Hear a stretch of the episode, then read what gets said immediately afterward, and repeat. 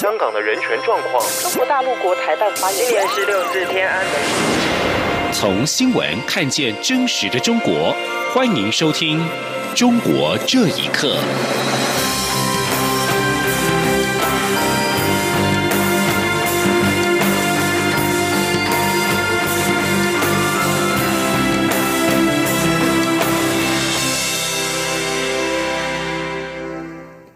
听众朋友们，晚安，欢迎收听《中国这一刻》，我是李自立。中国国台办发言人安峰山今天重申和平统一、一国两制，宣称和平统一后，台湾将永保太平。对此，陆委会今天晚间回应，中共当局近年不断的对台政军施压、统战分化，严重威胁台湾生存安全跟国家发展，是破坏台海及区域和平稳定的乱源。陆委会指出。由中共建政以来的内部治理的经验观察，中共体制的非和平、制度的非民主本质已经和世界主流价值脱轨。台湾人民跟国际社会早已认清。陆委会强调，安峰山的发言再次证实，九二共识就是一中原则，是限定统一的共识，是中共并吞台湾的踏脚石，完全没有一中各表和中华民国生存的空间。陆委会指出，中共应该反思，采取民主体制跟政治改革，或许可以打破僵化治理矛盾，解决人民的需求。也唯有立即放弃对台用武和停止压霸的行为，不设前提的跟政府沟通对话，化解分歧，两岸才有和平共处的契机。另外，针对中国大陆发表的对台三十一项措施的实施成效，陆委会今天也回应表示。陆方所说的实施成果言过其实，所谓的会台融合意在利中促统，注重包装而忽略对台湾的实质权益的保障。经过多方验证，对台湾的影响并不明显。陆委会认为，陆方对台三十一项等相关措施的主要目的是利用片面开放措施深化两岸融合，意图拉拢台湾民心，分化台湾内部。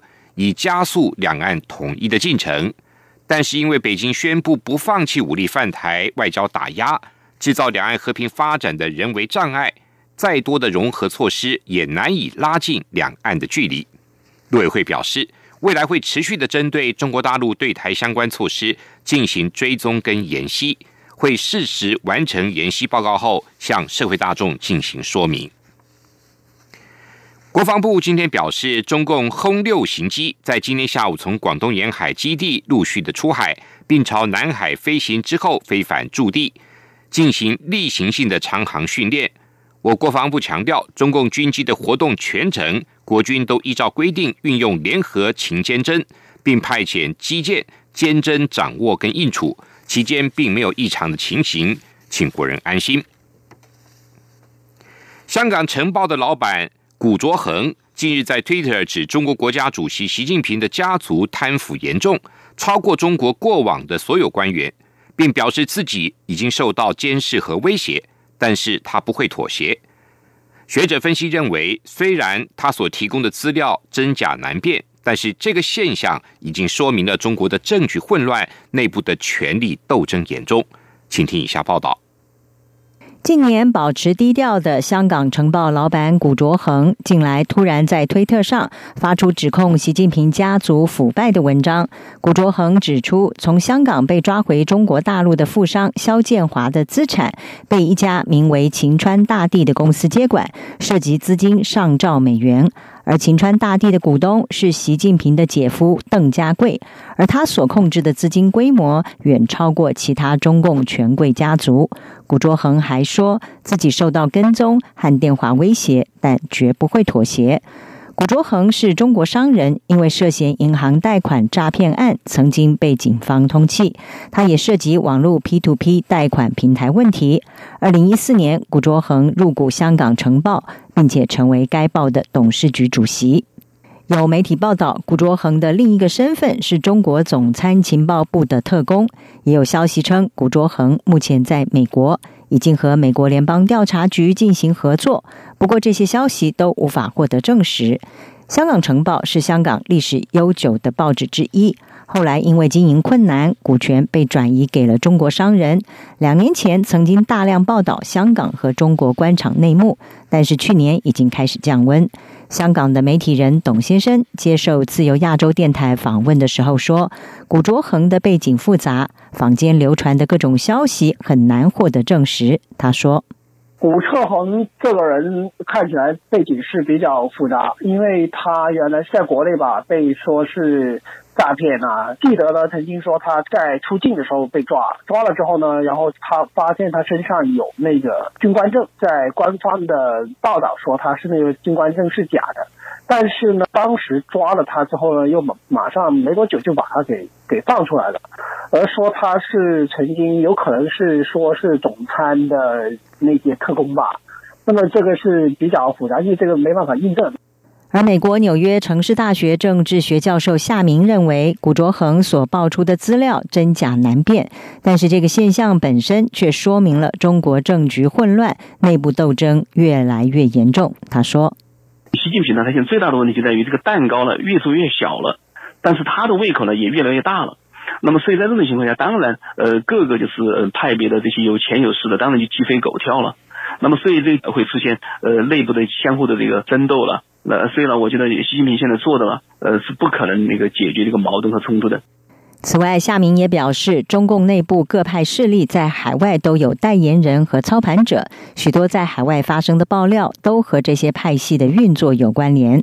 他认为，未来类似的事件可能会越来越多。以上新闻由央广整理报道。今年是六四的三十周年，将在下周举行的两会气氛更显紧张。北京的异议人士在这段期间被公安强制旅游。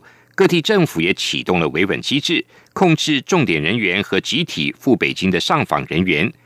内蒙古自治区十多位农牧民在上周抵达北京上访，二十五号即被遣返。请听以下报道。今年是六四三十周年，再加上中国全国人大及政协会议即将召开，各地政府纷纷推动维稳措施。中国铁路部门宣布，即日起到三月十七号。对抵达北京的旅客进行二次安检，当局更要求搭乘前往北京列车的旅客要提前到站配合安全检查。异议人士齐志勇说：“今年是敏感年，他被国保和维稳主任约谈了很多次，要求他不要参与全民共振上访请愿，或是不要接受媒体采访。同时，北京的异议学者及维权人士，例如高瑜。”胡佳及查建国最近都将纷纷的被当局强制旅游，被带到外地。齐志勇二十五号接受自由亚洲电台访问时说：“回到月底就该被上岗了。胡佳是肯定是会被旅游了，他不会在北京。我就是隔一天要来医院透析，所以哪也去。国宝找我谈过话，据我所知，查建国月底也会被旅游去云南。”还有高鸿明和德普，他们都会被利用。另外，到北京上访的内蒙古科右中旗牧民傅宝石表示，官员强行把国家承包给村民，并承诺三十年不变的口粮田给收回了。同时，村民的粮食补贴也被没收，政府拨款用于建学校的经费也停止给付。历届村干部更把一千五百多亩的村里土地私下外包，这迫使他们来到北京上访。他说。当地的把我们呢接出来之后，还是不给解决，我们呢还是在这儿再冲一次那个中南海，咱们无路可去了。两会期间，咱们再上访，我举报当地政府的贪污腐败。上周末刚到北京的这十多名内蒙古的农牧民，在二十五号就遭到当局的遣返。另外，最近在网络流传的数名中共河南省荣阳市政法委发出的通知，指称根据上级请示，决定于全国两会召开期间启动战时机制，其中每人每天呈送资料内容包括重点人士维稳情况、上级通报的涉稳资讯落实情况，以及当天发生的赴北京集体上访情况。央广新闻整理报道。在中国文化大革命时期，村落里的高音喇叭是共产党宣传洗脑的工具。数十年后的今天，同类的广播模式再度出现，并且在短时间内遍及了全中国十多个省市的农村。学者认为，虽然时代不同，但当局安装大喇叭仍然是同样的目的。但是在通信科技日新月异的现在，使用大喇叭造成不当的效果，只会适得其反。请听一下报道。上世纪六七十年代，高音喇叭在中国随处可见。透过这些喇叭，红色歌曲以至于歌颂领导人的口号，传遍了大街小巷。时隔数十年，同类广播系统正卷土重来。名为“新农村大喇叭工程”的专案近期也正式展开，以河北石家庄为试点，迅速推广到全国十多个省，超过两百个县市。每天早午晚三次广播。官方形容传播党和政府的方针政策，发挥了不可替代的效果。辽宁维权人士祝先生的农村在近日也安装的大喇叭。他表示，遇到敏感时间，大喇叭是响个不停，都是宣传政策，每个角落都听得到。河北保定市约有两千名居民的蔡桥村也安装了六个高音喇叭。黄姓村民承认，日以继夜的广播确实对日常生活造成了困扰。他说。反正有事儿，他就要经常广播，啊，比如说就是说通知村民办什么这个事情啊，办什么证件呢？按道理说没喇叭还是比较好，比较安静一点。这个大喇叭确实有扰民的这种嫌疑，因为我们家离那个村部那个大喇叭大约有三百米左右，咱们也有个。大几十分贝吧，也是很声音很大的。在文革时期，高音喇叭被视为是洗脑工具。历史学者张立凡表示，虽然时代不同了，但是他相信当局安装大喇叭仍是相同的目的。他说：“强化洗脑，强化这个政权对基层的控制，从基层抓起，就是加强这个执政党对这个底层的控制。所以现在也没有什么新意。”反正一喊，全村一喇叭一喊，全村都知道。不管你听想不想听，你都得听。但是张立凡表示，通过科技日新月异，使用大喇叭造成不当效果，只会适得其反。当局正争取在明年底前把大喇叭推广到全国三十万个地方，却没有提到会否在城市装设。张立凡表示，因为现在像北京这样的大城市，连汽车喇叭都不能够随便按了。在社区装这种东西肯定会受到抵制。现在社区一般是透过微信群传发通知。央广新闻整理报道：中国大陆四川荣县近日地震频传，受灾人数近两万人，房屋毁损近两万户，并且有两死十三伤。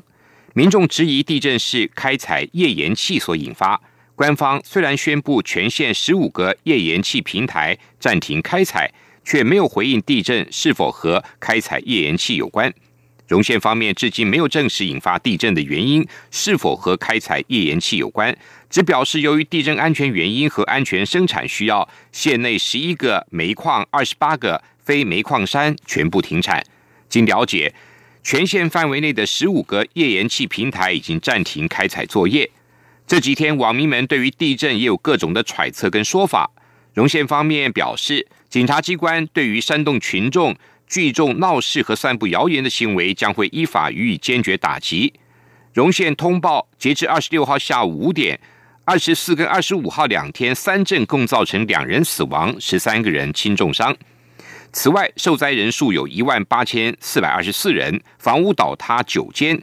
损坏两万零一百二十四间，转移安置人口有一千三百三十七人，一共造成直接经济损失人民币大约是八千三百四十二点二五万元，约新台币三点九亿元。中国非洲猪瘟疫情仍然十分严峻，春节假期之后，中国非洲猪瘟疫情升高，十九到二十四号接连爆发了五例疫情。养猪大省河北也告沦陷，中国三十一个省市区只剩下新疆、西藏跟海南尚未传出疫情。此外，年后带病猪肉流入冷冻食物市场频传，包括三全、龙凤等知名食品公司产品中奖，也引发社会的恐慌。中国国务院总理胡春华指出，要进一步的强化防控措施，堵塞防控的漏洞，有效的防控处置疫情。坚决的防止扩散蔓延，确保猪肉跟其制品市场的供应安全稳定。以上中国这一刻，谢谢您的收听。这里是